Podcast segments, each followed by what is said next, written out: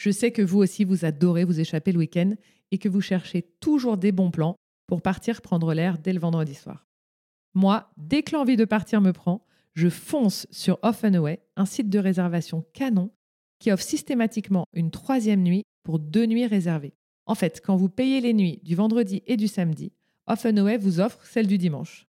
Je trouve ça génial d'avoir cette troisième nuit offerte. Parce que franchement, c'est tellement déprimant de paquer ses affaires le dimanche à 10h quand on est bien dans sa chambre d'hôtel. Et en vrai, se priver du dimanche, c'est quand même se priver de la moitié du week-end. En plus, la sélection de Off and Away est top.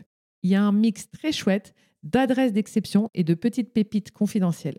Alors, si vous avez envie de booker un week-end au ski de dernière minute, anticiper votre prochain city trip ou même planifier une escapade en bord de mer, foncez sur offandaway.fr.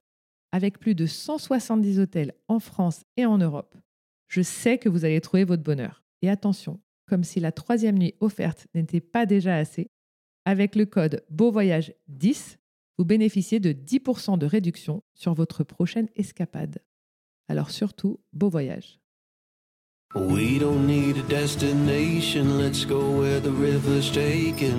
Bonjour, c'est Marie et vous écoutez Beau Voyage. De l'ascension du Mérapic au Népal, au tour du monde en famille, du road trip au Chili au bivouac en Inde dans les Pyrénées, vous entendrez des hommes et des femmes qui partagent leurs aventures hors des sentiers battus. Des aventuriers ordinaires qui vous racontent leurs aventures extraordinaires. À deux ou en tribu, à l'autre bout du monde ou en bas de chez eux, avec trois sous ou en claquant leur PEL, ces voyageurs nous confient leurs histoires, leurs galères, leurs bons plans et leurs coups de cœur. Sur Beau Voyage, nous allons vous prouver que l'aventure est partout et à la portée de tout le monde. Alors montez le son et venez rêver avec nous. Nous avons rendez-vous avec Quentin dans son cabinet parisien. Quentin est sérieux, responsable. Quentin est un avocat d'affaires et le père de trois enfants. Mais Quentin ne passe pas ses vacances à faire des châteaux de sable. Il aime préparer son sac et se lancer des défis. Fan de montagne depuis sa plus tendre enfance, il a toujours aimé grimper sans être un pro. Et depuis quelques années, il tente des aventures toujours un peu plus folles. Il part un peu partout en France, en Norvège aussi, sans grande préparation, juste pour vivre sa passion. Pour nous, il revient sur l'un des plus beaux voyages de sa vie, l'ascension du Mérapic au Népal. Quentin a lâché sa femme, ses enfants, ses clients et ses associés pour partir trois semaines et s'attaquer à l'une des ascensions les plus folles de l'Himalaya. Il nous raconte ses 21 jours sur la route, ses peurs, ses doutes, ses moments suspendus et ses rencontres improbables. Bref, ce fabuleux trek entre climat tropical et sommet enneigé.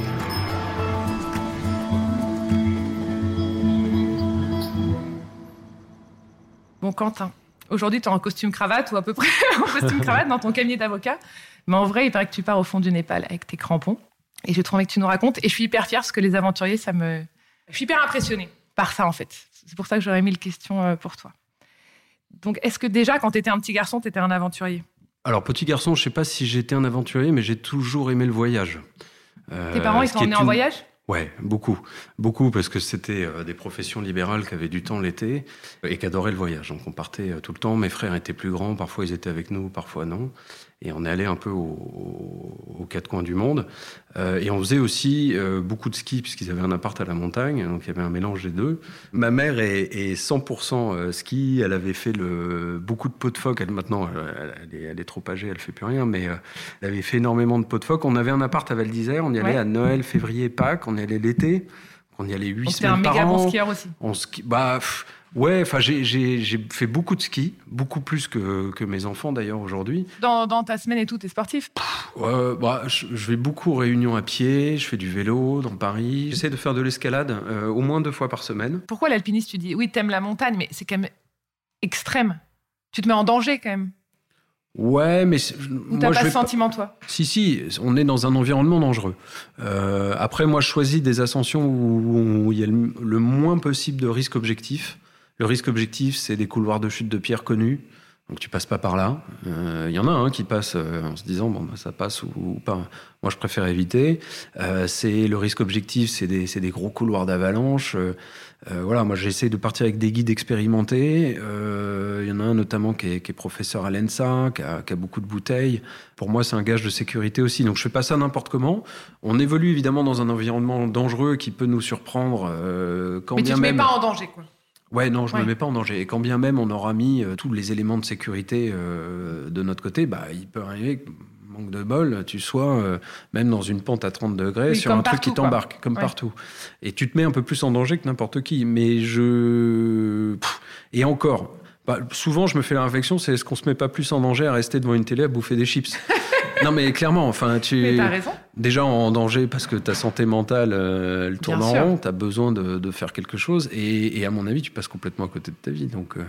Mais je vais pas chercher des trucs où je vais pendouiller euh, sur des arêtes extrêmement difficiles. D'accord. Et tu t'es déjà fait peur? Pas vraiment. pas vraiment.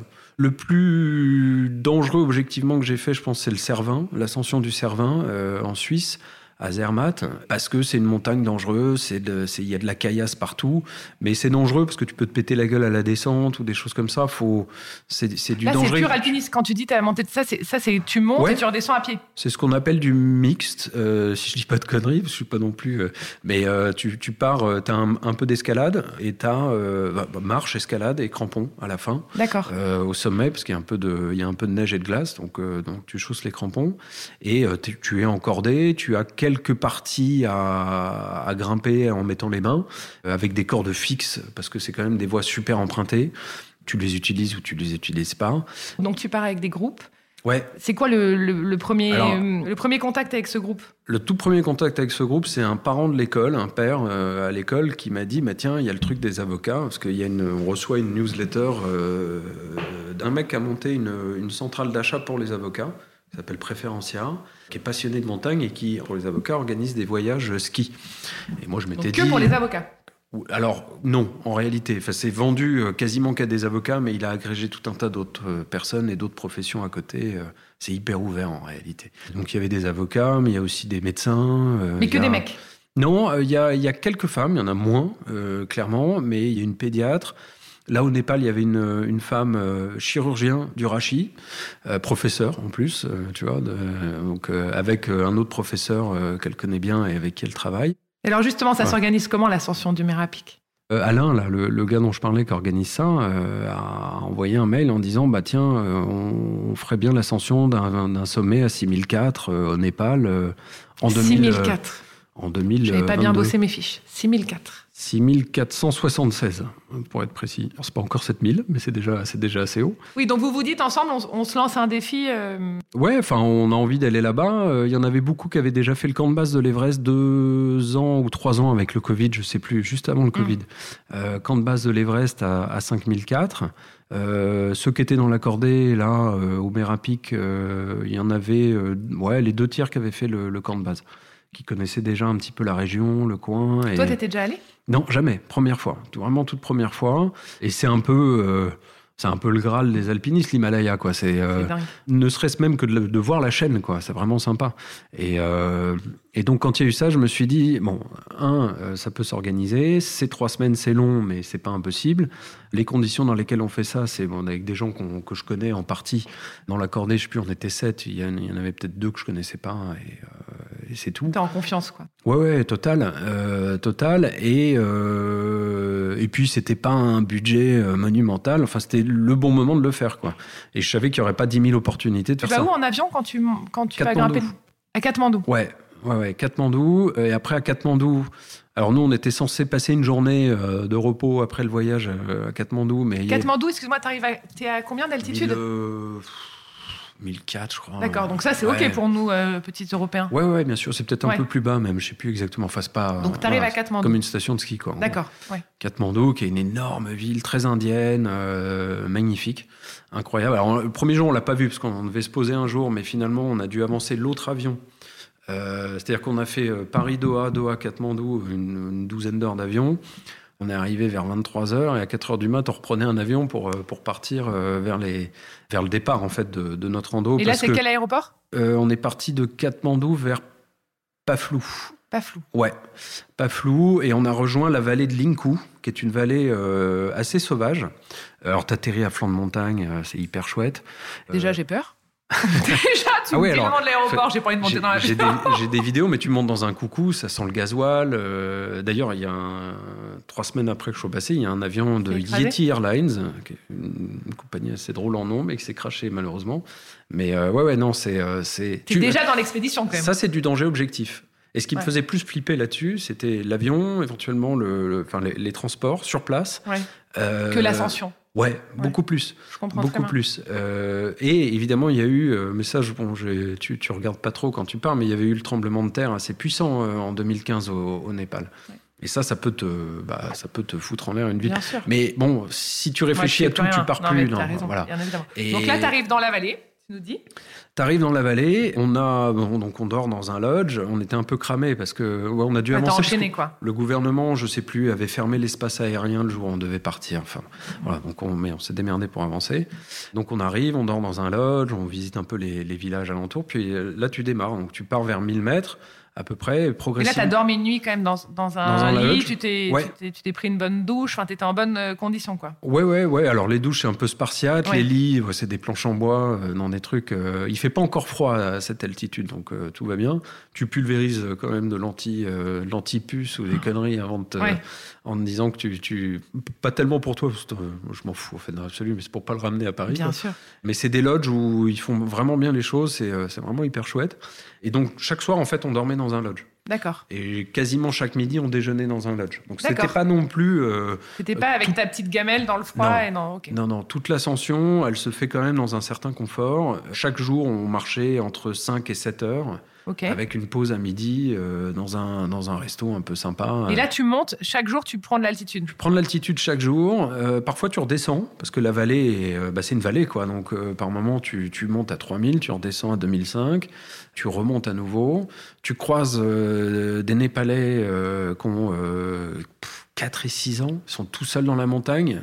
Et euh, ça fait une heure et demie qu'ils marchent pour aller à l'école. Bon, donc toi, tu. relativises je deux, trois je trucs. de me plaindre deux minutes. Et eux, ils gambadent. Ils sont tout seuls. Hein. Euh, 4 ans avec le grand frère, euh, tout seul, tout seul. Et ils se T'es démerdent. déjà dans la neige là quand tu marches? Non, pas du tout. Tu es dans une ambiance extrêmement tropicale. Tu es en short, il fait chaud, tu as de la verdure partout. Tu as l'impression que Rambo va surgir, euh, tu sais, de la boue. Là, Ah, c'est dingue. Et t'as pas d'animaux? 2. Euh, Il y a des yaks. T'as pas d'animaux dangereux quoi? Non. Non. Il y a des pans qui se baladent, des yaks, il y a quelques oiseaux sympas. euh, non, tu es vraiment dans une végétation très luxuriante. La- cette vallée de Linku qui est à l'opposé en fait de celle du Kumbu où tout le monde va pour faire le camp de base de l'E- de l'Everest, qui est extrêmement touristique. Linku est super, tu croises quasiment personne en fait. Moi j'adore parce que tu es, vraiment. euh, C'est justement ce que j'allais te demander parce qu'on a tous vu ces photos de l'embouteillage de l'Everest hallucinantes, tu sais, où tout le monde attend comme Ouais. ça. Si toi, t'avais eu ça au, Mé- au Ah, si c'était beaucoup non. plus sauvage. Non, non, c'était beaucoup plus sauvage. euh, Les cordées étaient plus espacées et il n'y en a pas tant que ça en réalité sur, euh, sur ce sommet-là. Il y a un moment donné où on se rejoint avec un peu plus de monde parce qu'il y a le, justement euh, deux vallées qui se, qui se retrouvent. Mais toute cette partie pendant dix jours de Linku, un peu dans la végétation luxuriante, quand je dis tropical, on se faisait bouffer par les sangsues quand il pleuvait. Donc euh, tu as des sangsues qui se collent dans tes chaussettes. Je sais pas Alors par que, quel alors que dans ton sac, t'as des affaires de, de grand froid.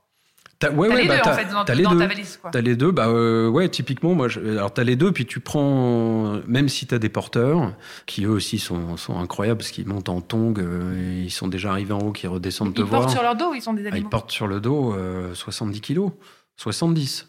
Ils portent deux sacs euh, de valises, pas des sacs à dos, hein, c'est Ouais, les tes valises, affaires quoi. tes affaires, deux, et plus le leur, plus leur petit sac à dos pour eux. Et ils sont en bottes en caoutchouc, en tongs, euh, parfois pieds nus. Enfin, c'est, et euh, Et t'arrives à discuter avec eux T'as des, t'as ouais, des conversations ouais, avec eux? t'as, t'as des conversations. Enfin, ils parlent pas forcément bien anglais, mais ce qu'on, qu'on a pas mal fait, on a beaucoup joué dans les lodges euh, au dé ou euh, tu vois, on a, on a fait des jeux de cartes, des machins avec eux. C'était Donc tu plutôt partages sympa. des super moments avec eux. Ouais, carrément, carrément. Euh, et il y a pas, moi, ça me gênait un peu, si tu veux, ça gêne toujours de ne pas porter ses propres affaires ou autre. Mais alors ceux, ceux qui avaient déjà fait le, le périple, évidemment, avaient pris des sacs beaucoup plus gros que moi, sachant qu'ils allaient. Vous n'allez pas les porter Non, exactement. Ce qui est pas très cool dans l'absolu, mais mais voilà, ils ont ils, ils sont évidemment restés dans la limite du raisonnable. Mais ça fait partie de leur truc. C'est des étudiants en réalité euh, qui font un job, job, d'été. Ah, C'est un job d'été hyper bien payé pour eux. Ils sont très contents de faire ça. Certains sont des aspirants guides Sherpa, euh, ceux qui sont de l'ethnie des Sherpas. très clairement, parce que c'est très ethnique. Hein. C'est comme l'Inde, il y a des castes. Donc les Sherpas, c'est un peu le, un peu le, top de top. C'est eux qui peuvent devenir guides. Et euh, il y a des, des, porteurs pas Sherpas qui, eux, sont un peu mis de côté. D'accord. Euh, pour autant, bon, il y avait, ils étaient très clairement dans la cordée. Mais... Et ton guide, il parlait anglais notre guide parlait un peu anglais, ouais, ouais, ouais, ouais. Le guide qui a fait trois fois l'Everest, qui a fait des 8000 un peu partout, il revenait d'un d'un 7000 avant. Enfin, c'est des, des surhommes, ces gars-là. C'est vraiment des surhommes. Et tu as quelqu'un qui s'occupe de, de, la pharmacie, un médecin, si quelqu'un a un souci et tout Moi, j'ai eu la chance de partir avec deux chirurgiens professeurs. et donc, ils avaient une super pharmacie. Mais si tu n'as pas, des, si pas des médecins dans ton équipe euh, d'expédition, il y a une option ou qu'est-ce qui se passe si tu te sens pas bien? Je je sais pas si les Sherpas locaux avaient ce qu'il fallait. Nous, on est parti par sécurité et puis par amitié aussi avec notre guide habituel français. D'accord. Ça nous remet en confiance, ça crée de la sécurité, euh, puis c'est sympa. On est tout le temps avec lui en France, donc on, organise ses voyages avec lui. Et lui, lui-même a des formations de, de secourisme, de choses comme ça. Donc, euh, on avait notre propre trousse euh, avec les médicaments classiques que tu peux avoir. Et évidemment, les chirurgiens avaient un truc un peu plus costaud qui a été utilisé, mais pas pour nous. Parce que on, montait et il y avait dans la cordée, enfin dans d'autres cordées, il y avait un autre gars seul avec un Sherpa. Euh, il, avait, je sais pas, il avait 35 ans, c'était un mec qui faisait du MNA, un Hollandais. Comme quoi, hein, même euh, les mecs font du MNA, les banquiers, ils, se prennent 3-4 semaines pour faire ça, euh, sans problème. Et donc, on avait sympathisé avec lui, on le voyait un soir sur deux, il n'était pas toujours dans les mêmes lodges, mais on le voyait assez souvent.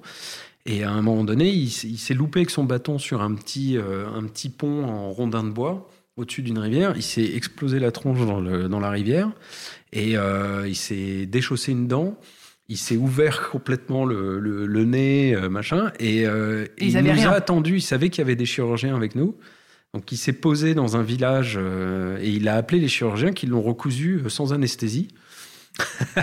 et, le gars est parti à Katmandou se faire remettre sa dent. On s'est dit, le pauvre, il avait mis toute son énergie pour faire le sommet.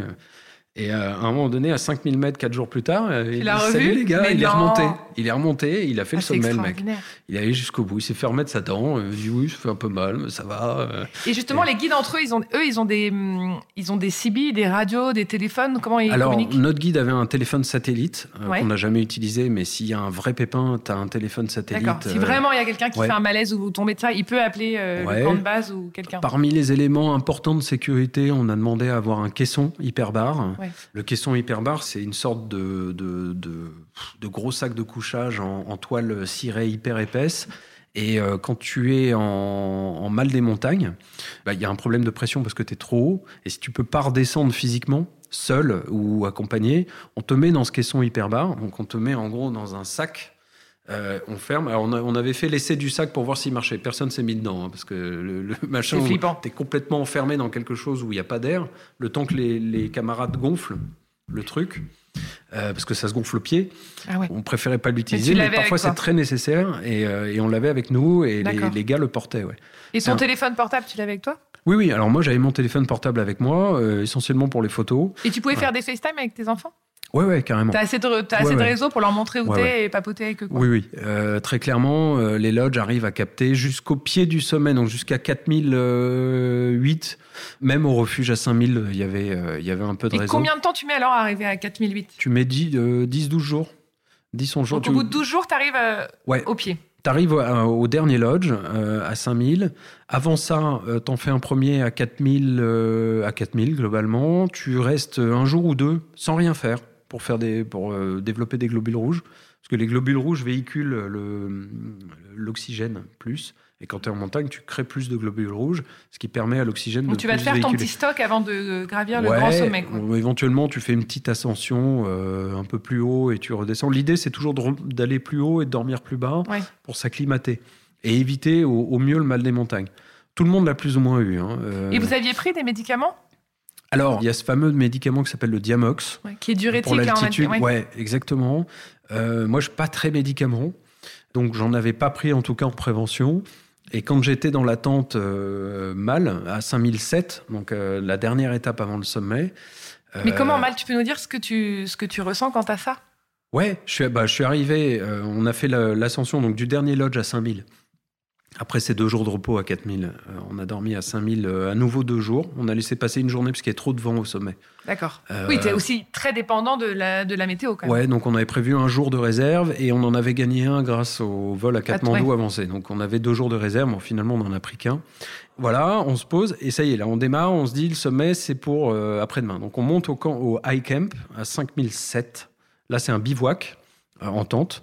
Et à Et 5000... les tentes, elles sont, excuse-moi, les tentes, Ouais. elles sont déjà installées Ouais, elles sont C'est- déjà C'est pas installées. toi qui viens avec ta tente, en fait. Non, c'est enfin, un camp de tente. Tes, tes Sherpas et porteurs ont des tentes qui viennent éventuellement installer, mais c'est un camp de tentes. Je ne sais pas s'ils les louent, s'ils les ont préinstallés, s'ils les désinstallent. Je pense qu'ils les laissent en réalité et que euh, tu, tu les occupes, ouais, très clairement. Après, tu peux venir avec ton propre truc, par tes propres moyens, mais quasiment personne fait ça. Il y a déjà toute l'intendance qui est là. Et il y a une grande tente qui est posée avec un- une sorte de moteur, euh, euh, comment on appelle ça, un compresseur, un compresseur à gasoil où le gars fait un peu de, de bouffe, etc. Là, il fait froid. Excuse-moi, là, il fait froid. Alors non, euh, non parce qu'il faisait très beau. Et donc on est monté euh, de là où je faisais les cafés vers, vers ce Highcam à 5007. C'est euh, 4 heures à peu près sur du glacier en crampon. Soleil de plomb, mais de plomb était dégagé. Donc tu es, déjà à 5000. T'as que de la neige sur du glacier, donc t'as de la réverb, donc on est couvert comme des Chinois. D'accord. Euh, moi, je, pas, je, fais, je fais un peu gaffe au soleil, mais là, euh, vraiment, t'as casquette, t'as, le- truc caché, sur le visage, t'es caché, ouais. Parce que t'as de la réverb en permanence, donc euh, t'es, euh, sans cesse exposé. Et je pense, alors moi, il y a eu un mélange de mal des montagnes et d'insolation, Ouais. en réalité. Donc il faisait assez chaud, tu montes plus en t-shirt, quoi, globalement. Et arrivé là-haut, je me pose, je m'assois. Impossible de me relever. J'ai plus de jus. Terminé plomb, quoi. terminé. Euh, je sais pas pourquoi, peut-être insolation ou autre, pas envie de manger. euh, les gars, j'ai j'ai dû, alors j'ai limite rampé pour aller dans la tente parce que je m'étais assis ailleurs. J'ai impossible d'enlever un lacet, quoi que ce soit. Je suis resté habillé, j'ai gardé mon baudrier, j'avais les mousquetons partout. Je me suis allongé dans la tente euh, dès, euh, dès l'arrivée, donc vers 15-16 heures, quoi. Et sur le, le- le médicament, bon, moi je suis pas très médicament, mais à un moment donné, le guide euh, français vient me voir et il me dit écoute, prends un truc parce que tu risques de louper le, Le lendemain, le lendemain, t'allais- vous étiez À, censé à faire 1h sommet du mat, on devait partir pour le sommet. Et pour moi, c'était un peu cuit, quoi, en fait, à ce moment-là. Tu le sens? Toi, tu te sens comment? Dans ta tête, tu te dis quoi? Bah, Dans ma tête, je me dis, si je suis comme ça, je monte pas, parce que c'est déjà physiquement dit pas possible. Et ça serait même dangereux, en fait, Ouais. de, de pousser le truc. Même si tu as toujours envie de pousser, tu vois, tu as toujours envie de te dire, je suis pas venu pour rien, euh, mais il faut savoir être super. Je sais pas si je l'aurais été, en réalité, Ouais. hein, je vais être hyper franc. euh, Peut-être à un moment donné, tu peux perdre la lucidité et te dire, je vais, je vais pousser le truc. Mais physiquement, je pouvais pas, déjà. Bon. Donc il me dit, ouais, prends un Diamox. Euh, bah, je dis, ouais, c'est pas mon truc. Ouais, il dit, ouais, mais ça, ça peut, ça pas peut- ton ça truc, peut te là, sauver le bien quand même. Oui, et puis ça peut te sauver le Ouais. sommet. Donc bon, je, je prends le truc. Donc je, je suis dans cette tente, il faisait très beau, tu dors en face de l'Everest. C'est magnifique, c'est vraiment, euh, c'est super. J'en ai pas trop profité, mais quand même, j'ai eu, ce que- j'ai eu ma dose, j'ai eu ce qu'il fallait. Puis le lendemain, j'ai tout revu et on repasse ensuite. Donc dans la tente, je suis resté scotché, habillé. Tu Euh, prends ton Diamox? Ouais, c'est tout ce que je fais. Les... Alors, on a partagé une tente à trois qui était une tente pour deux, donc c'était pas hyper confortable. Puis, on avait un camarade qui était euh, stress, donc il bougeait tout le temps, tout le temps.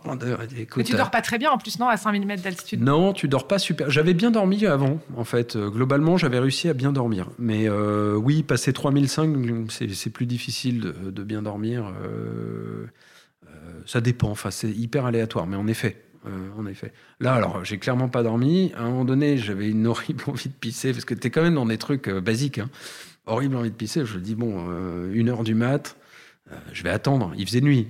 Euh, je sais pas quelle heure il est. Je pouvais pas lever mon pas... bras Oui, c'est pour ça, que toi, regarder tu ma pouvais pas bouger, quoi. Non, j'étais emmitouflé dans mon truc. euh, C'était enfin, c'était un effort que je pouvais faire, mais c'est- bon, si je pouvais l'éviter, je l'évitais. Donc je l'ai donc évité en me disant, bah, il fait nuit, ça devrait, ça devrait pas tarder. euh, je me lèverai, j'irai, euh, j'irai pisser quand, euh, En partant. quand les Sherpas viennent me chercher, si je suis apte Voilà, à mais ça, tu sais toujours pas, tu sais toujours pas Toujours si tu vas être pas. bien, quoi. Toujours pas, mais j'ai pas envie de me lever, tu vois. Euh, alors, il faut sortir du truc, il faut se rhabiller un tout petit Mm. peu, parce que j'avais réussi à un moment donné à enlever des, quelques couches pour pas avoir trop chaud, parce que dans les duvets et dans les tentes, euh, même s'il fait nuit et en dessous de zéro, euh, t'es quand même très bien. Euh, Il y avait pas, avait de vent, il y avait des conditions exceptionnelles, il y avait une voie lactée euh, complètement ouverte. enfin, Ça peut arriver que tu ailles jusque-là et que de toute façon, tu puisses pas monter parce qu'il fait pas beau. Ah ouais, Ouais. bien sûr, bien sûr. Euh, il fait pas beau ou alors il fait très beau, mais il y a trop de vent. C'est ce qui nous a pendu au nez pendant plusieurs jours.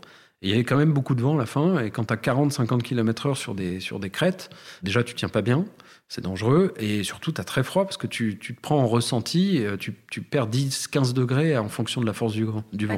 Et je crois qu'il y, a- il y a des tables hein, euh, de statistiques ou mathématiques euh, qui te disent que 30-35 km de vent, c'est direct moins 15 en ressenti. Et donc, euh, Donc tu as aussi cette histoire de fenêtre de tir, quoi. ouais, clairement. C'est pour ça qu'il y a des embouteillages à l'Everest. Ouais. Ah oui, c'est les- que c'est les- le moment où on peut y aller, tout le monde fonce, quoi. Il y, a, il y a trois jours de météo bonne à 8000 et quelques. Je, enfin, je, je, Ouais. je suis pas, je suis pas un grand spécialiste du truc, mais c'est ce que j'ai compris. C'est pour ça qu'en fait, à un moment donné, tout le monde se retrouve à faire la queue parce que euh, sur une année, tu as 3-4 jours comme ça euh, pour pouvoir grimper. quoi. Tu sais combien de personnes arrivent en haut de l'Everest par an? 300, je crois.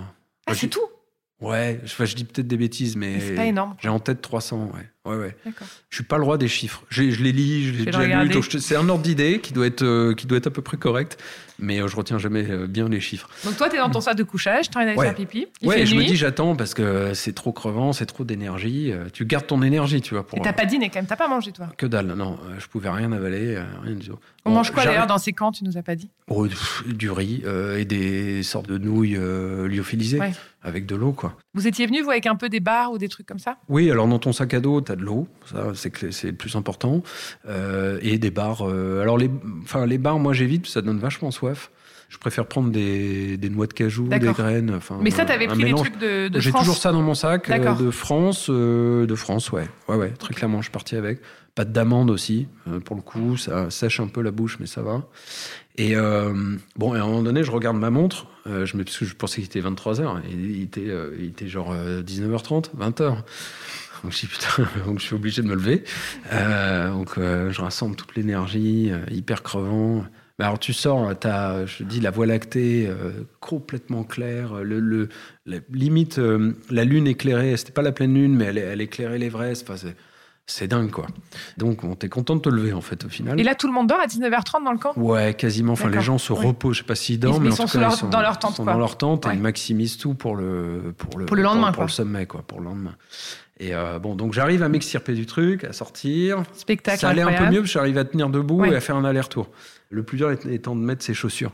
Alors, j'ai pas fait mes lacets, ce qui était un peu con, parce que t'as de la glace partout, ça peut te péter la gueule. Enfin bon, bref, mais à un moment donné, tu. Les tentes, elles sont posées sur la glace? C'est euh, du rocher, de la neige, la glace, ouais. D'accord. Ouais, ouais. D'ailleurs, nous, notre tente, elle était un peu en pente, donc on descendait tout le temps. tu vois, tu C'est bien à 3 Ouais, c'était pas hyper. euh, Il y avait des tentes un peu sans doute mieux placées. Et, euh, voilà. Mais il y avait une tente où un pouvait dormir tout seul. Mais on D'accord. s'est dit, s'il a une merde, un truc. Oui, t'as pas envie d'être tout seul quand même. Non, on préférait voilà, se regrouper, c'est quand même un peu mieux.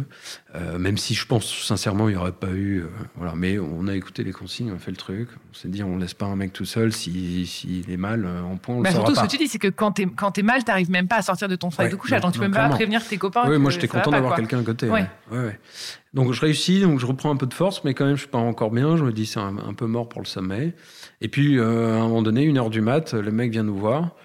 Je me lève et pareil, je suis désolé, c'est basique, mais je, je, je, je gerbe mes tripes vraiment. Par terre. Ouais, enfin sur limite sur la tente d'à côté en réveillant tout le monde. Et, euh, et là, libéré, libéré de, de tout le poids que j'avais euh, qui me tenait euh, Qui te par bloquait, terre, quoi. qui me bloquait, qui était lié à l'altitude, à l'in- à l'insolation ou autre.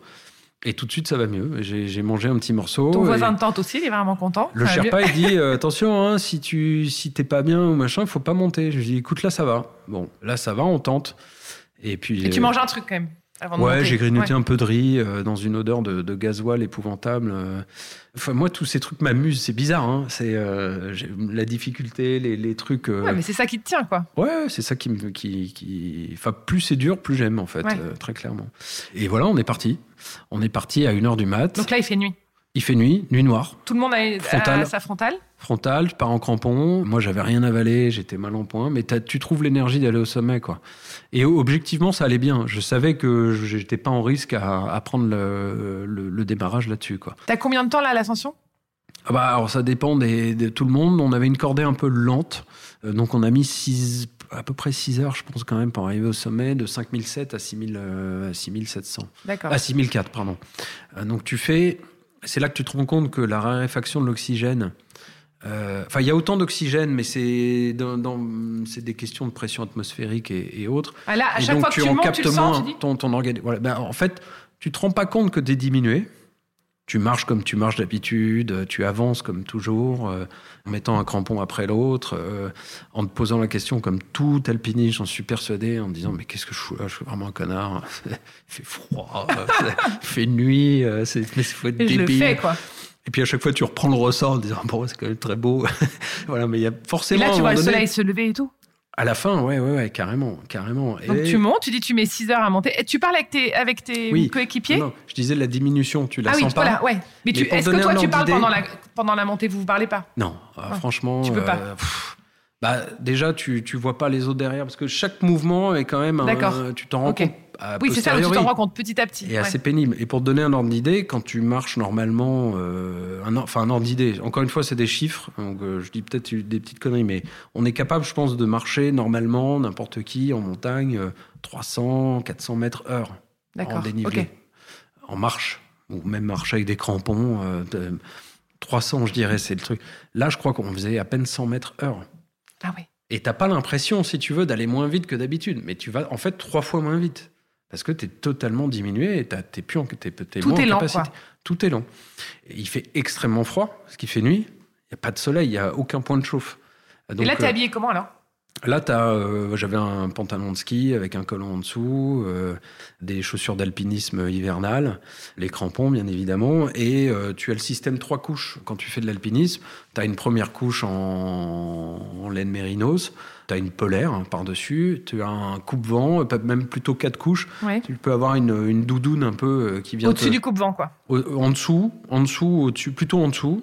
Donc c'est troisième couche, quatrième couche, le coupe-vent. Et là, il y avait carrément une cinquième couche, il y avait la doudoune d'expé. Donc tu Euh, marches quand même aussi avec un, un bon truc sur le dos, quoi. Ah ouais, ouais, bah t'as le, t'as le baudrier, t'es encordé parce que t'es sur un glacier. Euh, donc faut que la cordée s'accorde un peu avec des gens qui sont fatigués, énervés. Il y a eu des moments où t'en as un qui disait ah bah, arrêtez-vous. J'ai dit non, on s'arrête pas. Il fait Ouais. nuit noire, il fait moins 20, euh, mec. Il faut On avancer, avance, sinon on va mourir de froid. Quoi. Mais t'as ça aussi, t'as vraiment cette expérience humaine aussi, ce partage et cette solidarité Ouais, qu'on n'a pas dans notre quotidien, quoi. Non, non, clairement, clairement. Et il y en a un d'ailleurs parmi nous qui était pas bien, euh, qui à chaque pas euh, vomissait, qui était très lent. Donc on lui a dit de redescendre. T'as t'as des Sherpas qui sont là s'il s'il faut que tu Ouais, on avait, redescendent alors, avec on toi avait un Sherpa pour le sommet, notre guide euh, français. On avait deux Sherpas, pardon. D'accord. Deux Sherpas. Donc il y en a un qui, qui est redescendu. Il y en a un qui est redescendu avec lui, donc on s'est désencordé. Pendant ce temps-là, t'es statique, ça caille. Bon, il faut le faire, donc c'est hyper important, mais euh, euh, donc ça prend un peu de temps. Et c'est pour ça que nous, on a été plus lent que le fameux gars là qui s'est fait Qui recoudre. Ah bah, qui ouais. lui a dû mettre euh, 4 heures, là où on en a mis 7-8. Euh, mais parce qu'il est tout seul, parce qu'il est, euh, il est ultra sportif, jeune. euh, 35 ans. je crois qu'il y en a un qui l'a fait en 3 heures, un Allemand, euh, mais qui avait ouais, 27 ans. Enfin, Ouais. voilà. Mais le tout, c'est de le faire. De toute façon, c'est pas, c'est pas une compète ou une, ou une performance. Quoi, Mais ça, c'est le moment difficile quand même de l'expédition. C'est le ah bah ouais, ouais c'est le moment euh, c'est le moment où tu es dans la vraie haute altitude et, euh, et dans les conditions les, les, les pires de froid de, de tout ce que tu veux. Ouais, ouais c'est difficile. Mais voilà à un moment donné tu dépasses ça. Il y a y a le, le soleil qui se lève sur la chaîne de l'Himalaya c'est un sommet en fait euh, Tu sais que j'ai des frissons quand même quand tu ah ouais Bah non, mais je me dis, c'est dingo de te mais c'est là que je suis content de le partager tu vois Mais c'est incroyable. c'est tout l'intérêt du truc. Et à un moment donné, tu te retrouves avec ce, ce- la lune qui s'efface un peu. Euh, t'as l'impression un peu d'être d'ailleurs sur la lune parce que t'as as que de la pierre et, des- du blanc. Et puis tout d'un coup, t'as toute la cime. Il faisait vraiment extrêmement beau. On a eu des conditions extraordinaires. Et euh, je vous montrerai le- la petite vidéo, mais ça, ça s'ouvre vraiment sur la chaîne de l'Himalaya. Et c'est un sommet, le Merapic, où tu as euh, la possibilité de voir jusqu'à 6-8 000. Il y en a 14 dans le monde. Donc, tu en vois déjà quand même une bonne partie, presque la moitié.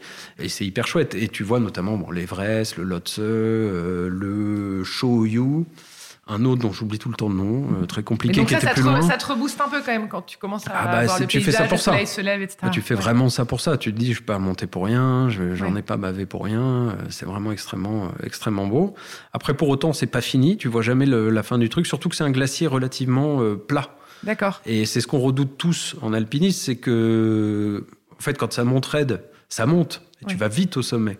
Mais quand ça Là, monte en lent. pente douce, c'est très très long, Ouais. très très très long, et tu vois jamais le bout. Et tu te dis, Et lui, euh, il donne ai- un peu des infos, ton guide, on Bah, en a encore pour une heure, ou on a encore. Ouais, mais par moment, t'as pas envie de lui demander parce que tu sais qu'il va dire qu'il y en a pour deux heures et demie, alors ouais, que tu t'attends à une plus, heure. Ouais. Donc, vaut mieux pas demander, en fait, euh, parfois. Et puis, quand tu demandes, t'as toujours cette déception de dire c'est deux fois plus long que j'avais prévu, euh, j'en peux plus. Et en même temps, c'est génial, t'en peux plus, mais t'as envie d'y aller et tu, tu sais que tu vas y aller. Il a dû être dégoûté, celui qui est redescendu. Alors, non, mais alors lui, il est, redescendu, mais comme c'est un compétiteur, hein, il a convaincu le Sherpa de remonter. Et là, je pense qu'il a eu, un, je sais pas, euh, bon, il n'aurait pas dû, Ouais. euh, très clairement. Et il est arrivé au pied, euh, au pied du sommet, il restait encore 70 mètres à monter. Et comme il y avait beaucoup de vent, le, le Sherpa était en train d'installer une corde fixe pour qu'on puisse monter en s'accrochant. Donc il y avait un temps d'attente. euh, il faisait très beau, il faisait jour, et- mais ça caillait quand même grave. Et il lui, il s'est arrêté là. Il n'est pas allé aux 70 D'accord, mètres au-dessus, mais était dans un état pas possible. Quoi. T'as eu peur? Et bah, pff, on a tous eu un peu peur pour lui parce qu'on s'est dit, il a, il a forcé le truc. euh, C'est quand même un peu dangereux. Le, le- le guide français qu'on connaît très bien et qui est très pote avec lui, euh, il dit là, franchement, t'as déconné. Ouais, il l'a engueulé. Enfin, Ouais. il- a clairement engueulé. Et il l'a payé à la descente parce qu'à la descente, lui qui était toujours premier, euh, ben, à à la fin, il- on l'attendait parfois deux heures, trois heures. Très diminué et il est rentré en service de, de réanimation en rentrant à Paris. Hein, euh, Ah oui, d'accord. Ouais, ouais, ouais, parce Ouais. qu'il s'est, euh, je, je sais plus exactement, mais je crois qu'il a eu une acidification du sang euh, parce que bah le, le- Ton corps peut plus. Enfin, non, ton corps moment, peut ouais. plus. Mais je- bon, voilà, je- on sait jamais comment on réagit. Peut-être j'aurais fait la même chose. T'as envie d'y aller, quoi, tu vois, même si c'est dur, même si c'est compliqué. Ouais, mais bon, parfois il faut être un peu raisonnable. Bon, au final, tout, tout Donc, est rentré 7 dans l'ordre. au bout de 7 Voilà. heures, t'arrives sur ce pic où il te reste 70 mètres, quoi. Il reste 70 mètres. Alors, euh, tu cailles, le mec, il, met sa Tu corde. cailles, tu sais combien il fait de degrés? Bah, alors nous, pendant toute la nuit, je pense qu'il faisait moins 20. Il n'y a pas de vent.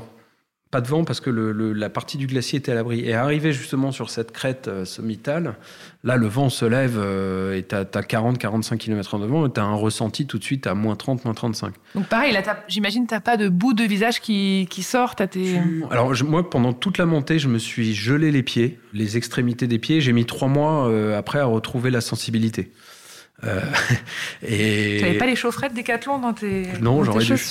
J'aurais dû, j'aurais, dû mettre des chaufferettes, mais on s'est tous gelé les pieds. euh, tout le monde a, a gardé des séquelles pendant un mois Non, mais ou tu deux. vas quand même un peu au bout de ton corps. Ouais, ouais, ouais, ouais, ouais. Mais bon, tu vois, je, je, je faisais du, je les bougeais sur place. Ça servait plus à rien. À un moment donné, tu les sens plus. Tu dis bon, euh, je sais qu'on va redescendre dans 40 minutes. euh, 40 minutes de plus ou de moins, tant pis quoi. Ouais, bon, il n'y a pas eu de séquelles. Le truc a pas noirci. Enfin voilà. Mais je, je, je n'ai retrouvé la sensibilité que vers le mois de janvier, février. D'accord. Et maintenant, quand il fait, j'ai dû cramer des vaisseaux. Quand il fait euh, pas loin de zéro, euh, j'ai- froid, quoi. Ouais. J'ai froid, ça, ça durcit et bon. Mais euh, Donc là, t'es à 60 mètres. là, il reste de la 60 fin. mètres. Le, le vent se lève, donc ça caille un peu. T'es couvert, oui, t'as un masque pour le vent. Pour autant, j'ai quand même réussi à filmer, tu vois, tout le sommet. J'a- J'avais pas de gants. Tu- mais c'est là que je suis pas très frileux. À part les pieds qu'on gelait, très clairement. vraiment, il bougeait pas, quoi. Ouais, et puis je sais pas, euh, c'est des échanges sanguins. À un moment Mm. donné, euh, en fait, euh, le, le, quand, tu- quand il fait froid et que tu fais de l'effort, euh, ton, ton corps, il va pomper le sang dans les extrémités pour le ramener vers les fonctions vitales, vers ton cerveau, vers... euh, pas médecin, je dis peut-être des conneries, ouais. mais il va, il va chercher. C'est pour ça qu'en fait, tu te... Tu te t'as froid aux refroidis des extrémités, parce que c'est- il Et vient c'est pour ça que même quand il fait pas très froid, on dit mets un bonnet et tout, tout de suite, ça va mieux. Le... Tu perds 30% de ta Ouais. chaleur par la tête, là, pour le, paraît-il. Mais ça, bon, j'avais pas forcément froid ailleurs, quoi. C'était quand même supportable. Mais voilà, t'es es dans des conditions, euh, t'es à 6004, t'as un soleil alors radieux, il est 7 heures du mat, euh, et tu passes de moins 20 à moins 35 ressenti euh, par, avec ces 40 km heure de vent. Mais voilà, t'es es devant l'Everest, euh, t'as euh, le, Un une fois, cappuccino. le- Ouais, là- Alors l'eau, tu vois, c'est marrant, mais... tu- Vous alors avez moi, pas bu? Bah, c'est difficile parce que tu as des énormes moufles euh, pas pratiques. Notre guide français qui a, l'habitude de ça avait dit prenez des petites bouteilles en plastique que vous mettez dans vos poches parce que vous pourrez pas les prendre dans votre sac à dos, vous n'allez pas vous poser, Ouais. l'enlever comme on fait d'habitude quand Bien il sûr. fait beau, quand on a le Tu te temps. fais une petite pause, quoi. Ah, tu montes, quoi. Tu montes, tu montes. Et euh, donc, euh, on avait des petits trucs dans le. Mais c'est congelé. Alors, tu essaies de le garder au chaud un peu, mais c'est non, tu bois pas tant que ça. Ouais. Moi, je- Enfin, entre le départ la veille au, au high camp et comme j'étais mal, j'ai rien bouffé, j'ai quasiment pas bu. Euh, tu te fais euh, 12, euh, 12 24 heures. Bah, ça rend rien, quoi.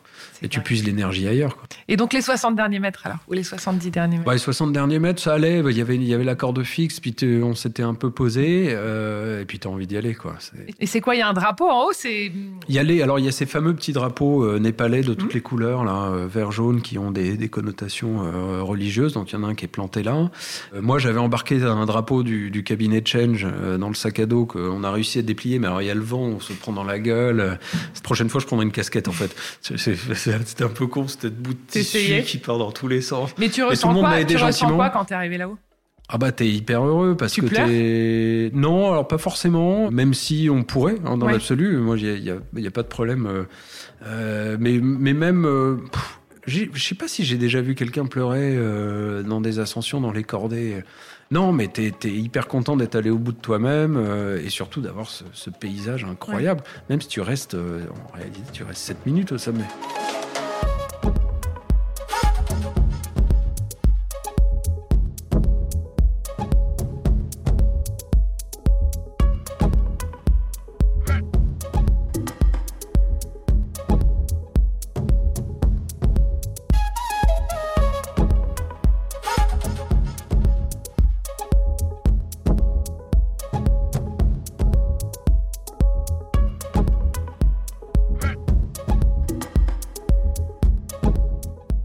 Tu Tu tout de tu suite. vas- tu- il fait tellement froid, tu te poses Ouais. pas, tu te fais pas un casse-croûte ou un machin, euh, comme si t'étais à Un 3000. ou- selfie, hein.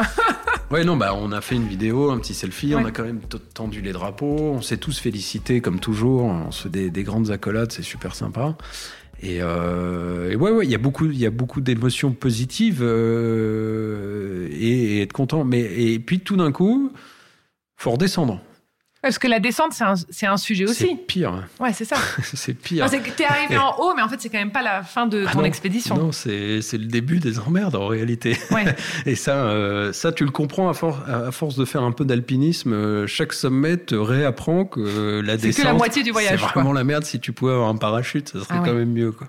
Parce que la descente, c'est quand même physique. Ça tire vachement sur les muscles. T'es fatigué, t'as tout donné, t'as obtenu ce que t'as voulu, donc tu commences à lâcher aussi un peu prise. Bien sûr, bah, t'as plus cette motivation, ce truc qui te tenait le, le ventre. Et, et descendre avec des crampons, même si là, en l'occurrence, c'est pas euh, pentu, pentu, les crampons, l'idée, c'est de mettre toute la surface des crampons dedans. Donc tu descends un peu comme un. Ce qui n'est pas naturel dans notre descente. Non, t'es un peu accroupi, t'es euh, pour bien enfoncer, et t'as le pied dans la pente. Alors naturellement, tu mettrais plutôt le talon. Ouais. Mais ça, c'est une connerie, parce que tu risques de ne pas De- cramponner assez, et, euh, et donc de, de partir. Donc tu, tu descends. euh, Tu descends par le même chemin, Tu descends, ouais, ouais, c'est un aller-retour. donc tu remets 6 heures. Tu, un, un peu peu moins, là, tu, tu vas vas plus vite. peu Tu vas plus vite à la descente. Puis il fait un peu plus chaud. Pour le coup, euh, se poser euh, au milieu pour, euh, pour boire un coup, pour rebouffer. T'as, Mais alors pourquoi on part à 2 heures du matin? Euh, Pourquoi on monte la nuit?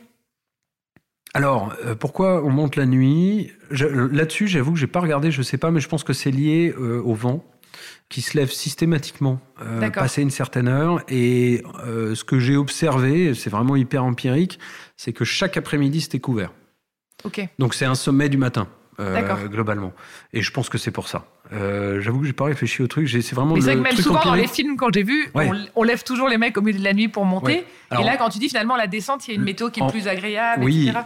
Et Après, dans les Alpes, la plupart des trucs, c'est on part tôt la nuit pour arriver tôt parce que le temps est très changeant dans la journée. D'accord. La nuit Alors est que quand le même matin, plus- c'est un peu plus sûr. Bah, t'as pas de thermique, t'as pas le, le soleil qui vient chauffer la terre, donc t'as pas de, de- de nuages qui se créent. euh, euh, il y a peut-être des spécialistes qui m'entendront. non, mais tu peux conneries. raconter ce que tu as ressenti je- aussi, ce que tu as vu. C'est ma Ouais. vision ouais, empirique du truc. Et, euh, et on évite de. C'est pour éviter de changer, puis pour avoir aussi les bonnes conditions de, de froid, de neige, de glace. Euh, Ouais. C'est quand même mieux la nuit quand c'est un peu, euh, Froid, quoi. euh, un peu froid, un peu posé, ouais, très clairement. Donc tu redescends, t'arrives au camp. Tu retournes, tu au, au camp de base. Ouais, mais j'ai encore eu du mal un peu à bouffer, mais euh, j'ai Mais t'es content de te poser avec tes copains de te et de poser. débriefer un peu de ce que vous avez vécu et de. Ouais, ouais, ouais, carrément. Donc on, repasse au, au- au camp de base, on se, re- on se refout dans la tente, on se repose quand même. On se, Ouais. on se rendort pas forcément, mais on se repose un peu. Tu Parce repasses une il faut encore redescendre. Non. Euh, Non. Ensuite, on enchaîne pour redescendre à nouveau euh, à 5000, D'accord. dans le lodge, où là, on dort, évidemment. Mais euh, non, non, là, tu refais la descente dans, dans sa globalité. C'est juste une pause. C'est juste une pause de. euh, on est resté deux heures, je crois, un truc comme ça. Ok. Et puis il y a les autres cordées qui arrivent. Et au sommet, il y a eu les jeunes là qu'on qu'on grimpait en deux minutes, donc ils étaient bien avant nous euh, là-haut. Et c'est tout. On était un peu la seule cordée. enfin, au sommet, on était tout seul, C'est magnifique. tout ouais. seul. Il y avait pas, il y avait personne. On est peut-être parce qu'on est arrivé un peu plus tard, mais il y a eu des trois, quatre cordées avant. Et même s'il Et au, avait eu- et au camp de base, justement, quand tu es à ce camp avec les tentes, tu as rencontré un peu d'autres euh, d'autres gens, tu as discuté oui, mais tu les as vus avant. Tu les as vus avant parce Oui, donc c'est des gens que tu croises même- tout le long de ton voyage. Quoi. Et il y, a il y a parfois 24 heures de décalage entre euh, eux se font leur journée de pause avant ou après. Donc euh, pa- par moment t'en perds, puis t'en retrouves d'autres. Euh, mais on se suit quoi globalement.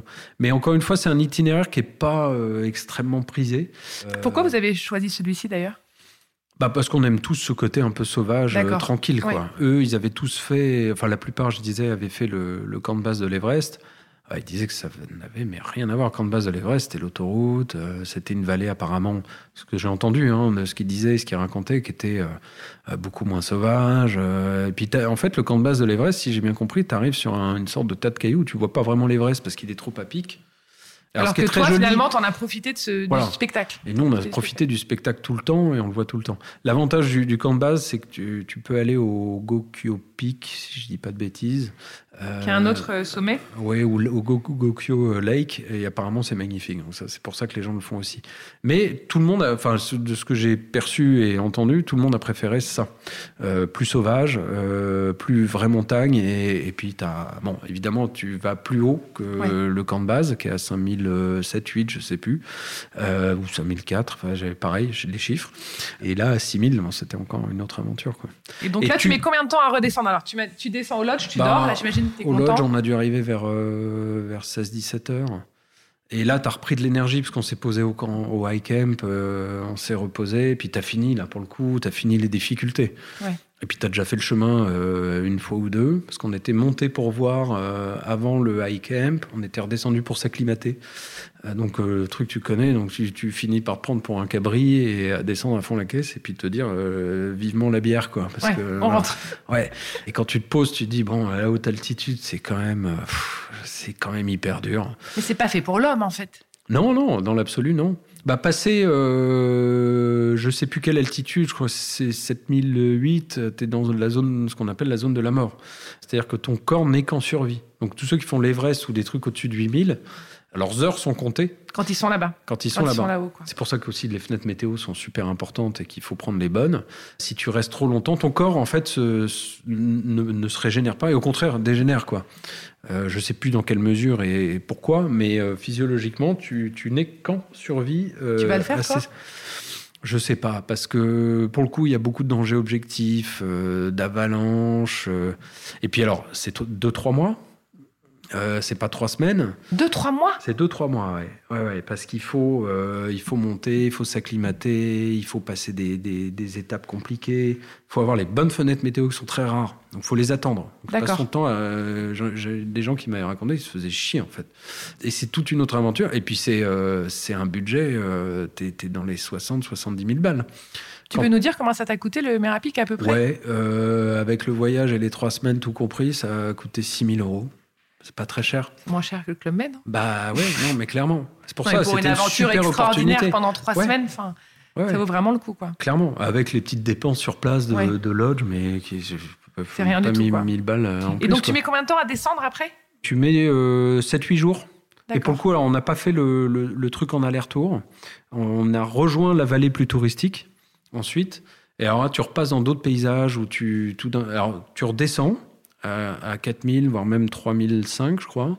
Puis tu remontes à 4007. Donc le, le- le voyage n'est pas fini. hein. Tu Mm. continues à faire de la montagne, à passer. T'en as pas marre, toi T'as pas envie de rentrer? Non, euh, j'étais même à un moment donné, je, je sais pas si c'est les globules rouges ou le truc, euh, ça m'a galvanisé. Il y a un moment donné, euh, je suis arrivé deux heures avant tout le monde. euh, En super forme. J'ai suivi, ouais, j'étais hyper content d'être là en fait, euh, heureux d'avoir accompli un truc et j'ai physiquement euh, au top. bien. Alors que c'était euh, une des parties les plus difficiles. Tu vois, bizarre, mais c'est c'est le, c'est les ressorts euh, physiques, hein, c'est c'est assez étrange.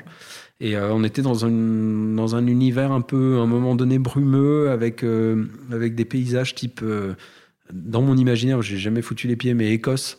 Tu vois, t'as l'impression d'avoir de la tourbe, euh, des, des, c'était roux, euh, caillouteux, enfin, c'était vraiment incroyable. Encore un autre décor. Et après, tu, tu passes ça et tu redescends, euh, tu redescends vers la vallée et tu arrives à Lukla. Lukla, qui est la piste d'atterrissage la plus dangereuse du monde.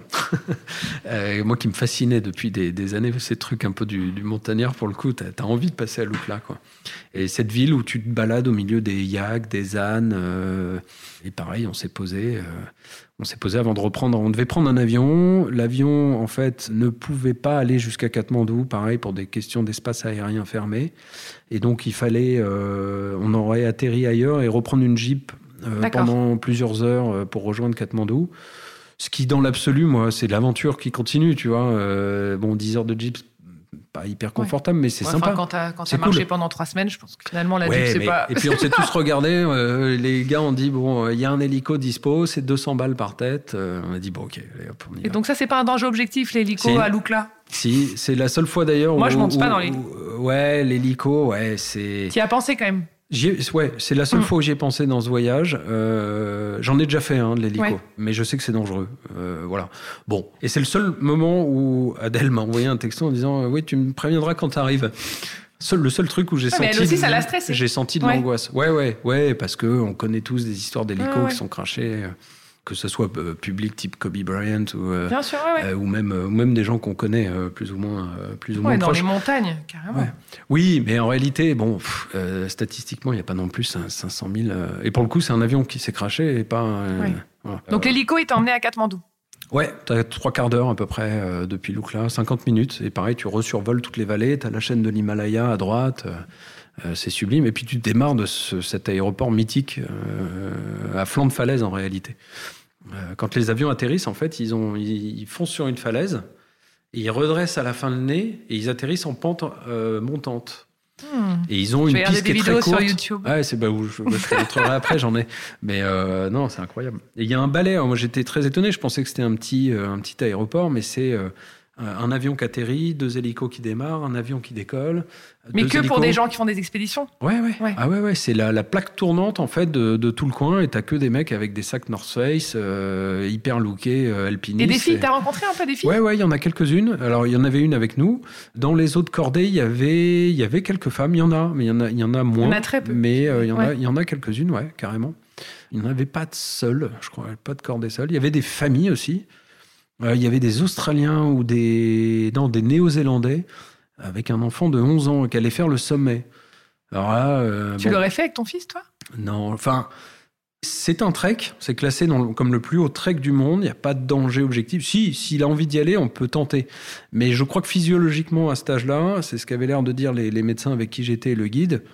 Ils disaient, c'est pas super pour euh, les échanges cardiaques, les machins, euh, c'est trop haut. Donc, euh, j'aurais pas pris ce risque objectif, pour le coup. Mais, ça t'a donné envie de faire peut-être une autre aventure avec lui, peut-être moins Ouais, ouais, dangereuse. carrément. Mais, on- mais c'est un truc que tu peux partager avec quelqu'un qui, a en- qui aime la montagne et qui a envie Ouais. de monter. Hein. C'est pas. C'est pas un sur- Et puis s'il s'arrête en cours de route, il y avait une cordée de, de Belges flamands euh, qui nous suivaient, ils étaient une dizaine. Il y avait euh, des retraités, euh, il y avait plusieurs femmes, euh, une qui avait 65 ans, qui était assez sympa d'ailleurs. On a, on- tu sais, tu discutes avec Mhm. tous ces gens parce que tu les croises tout le temps. Et elle, elle n'est pas allée au sommet. Son mari a réussi, mais elle, elle a dû redescendre parce qu'elle n'était pas bien. Mais pour autant, bah, elle est allée au Y Camp, Ouais. elle a vu l'Everest. T'as quand même vécu un moment ouais, extraordinaire avec sûr, les gens. Bien sûr. Il y en a un plus vieux qui n'a pas réussi. Tu croises des gars, tu te dis, mais il va mourir. Et le mec est prostré dans le lodge, euh, qui peut plus avancer euh, et qui continue quand Ouais, mais même. ce Et qui est puis- dingue, c'est ce que tu dis, c'est qu'il y a quand même tout ça, mais il n'y a pas de médecin. Toi, tu as eu la chance, tu as voyagé avec des médecins, mais il n'y en a pas. Non, mais il y a quand même. euh, Enfin, s'il y a une emmerde, tu peux quand même descendre en hélico. Il y a... Les hélicos se posent un peu partout. Ton coéquipier, il est Euh, descendu en hélico? Celui non. qui était pas bien Non, il Ah est descendu avec on vous. a tout fait à pied jusqu'au bout, et c'est qu'après qu'il a, il a, la- il est reparti, il est parti en réanimation à Paris, quoi. Mais il a, il a, il a été jusqu'au bout. Il a tenu en étant plus, plus lent, en mangeant pas beaucoup, euh, en étant pas bien, quoi. Mais euh, toujours en faisant bonne figure, en disant bah je continue, C'est j'avance. dingue. Ouais. Et donc, Katmandou, tu prends ton avion et tu as pensé direct à ta prochaine expédition ou pas? Non, alors, en redescendant au, au dernier lodge à 5000, ah, j'ai dit putain, c'est hyper compliqué. J'ai quand même été mal, tu vois. Je suis, je suis très optimiste, très positif, j'ai adoré le truc. Mais tu te poses, tu dis, putain, ça- la haute altitude, c'est quand même tout un truc, c'est hyper difficile, quoi. Et je suis pas sûr d'y retourner. Et puis, t'as euh, Moi, je suis sûr que tu au, vas y au dîner, ouais, non, mais au dîner, t'as as un japonais qui a 73 ans. Alors, japonais en plus, euh, hyper stylé. euh, voilà, t'as envie d'acheter toutes les fringues d'alpiniste qu'il a parce que le mec a un look. Et tu parles avec lui, tu dis ah ouais, j'ai fait l'Everest. euh, Là, je fais un 7000. Le mec a 73 ans, il arrête pas. Et tu te dis bon bah je repartirai, ouais, un jour. Un jour. Il y a, y a la Concagua que j'ai en tête parce que c'est encore un truc entre guillemets facile. C'est euh, le plus haut sommet d'Amérique latine en Argentine. Et euh, il fait 6009. D'accord. Et pareil, c'est des budgets raisonnables. C'est 3 Et c'est une autre ambiance. En plus, c'est c'est quand même 3-4 une autre semaines, c'est une- ambiance c'est un autre continent, c'est une autre ambiance, exactement. Et les 8000, on en parlait tout à l'heure, mais c'est voilà, c'est un autre budget, un autre temps. Et puis c'est trois mois, c'est pas, la, même chose quand non, t'as une famille c'est boulot quand même. Si tu peux faire ça plus tard, euh, le budget que je donne, c'est le budget du touriste euh, qui peut pas tout faire par ses propres moyens, qui a besoin d'une expé, donc c'est Ouais. plus cher. hein. Mais je pense qu'il y a des mecs qui peuvent arriver à faire Oui, ça. mais t'as quand même besoin d'une expé quand on est. T'as euh, besoin d'une expé, t'as besoin de payer des permis, euh, il y a les voyages, il y a le temps sur place, il y a la bouffe. Enfin, donc c'est quoi qu'il arrive très cher. Même pour quelqu'un qui est un peu en autonomie. euh, Et quand t'es quand t'es rentré en France, t'es allé voir un médecin pour faire un petit check justement? Non, euh, Non? même les, mes pieds qui étaient gelés, que je chantais pas, on m'avait dit bon, c'est pas très grave. Euh, J'avais un peu interrogé les chirurgiens euh, sur les deux trois trucs.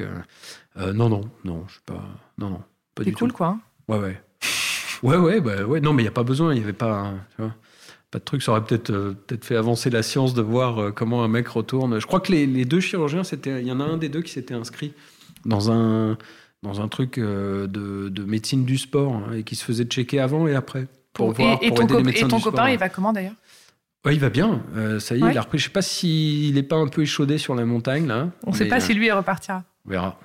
Bon, je suis sûr. On verra, mais je pense que si, il y reviendra. ouais, J'espère, en tout cas. Ouais. Mais oui, non, je l'avais, je l'avais revu de manière. euh, alors, c'est quelqu'un d'assez pudique sur ces trucs-là et il aime pas trop l'échec, donc il n'en parle pas trop. Il dit ouais, tout va bien, c'est reparti dans l'ordre. Mais ce qui est dingue, c'est que c'est l'échec de ton corps. En fait, c'est- c'est pas Hmm. toi qui as refusé d'y aller, c'est qu'à un moment, Ouais. ce que tu dis, c'est que Mais il y allait. pour le coup, En fait, il n'y a pas de réussi. justice. Il a pas- part, il, est, Bah, il il a, a mal carrément souffert réussi. derrière, mais il a, il a réussi. moi, pour moi, il est allé, euh, il a, même s'il n'a pas fait les 60 derniers Oui. mètres, il a vu le truc, euh, il était là où il voulait Il être. hein, donc c'est déjà une réussite en soi, je trouve. Bon, bah, merci, c'est trop bien. Voilà. Tu veux- je viens avec toi la prochaine fois. Bah, avec plaisir.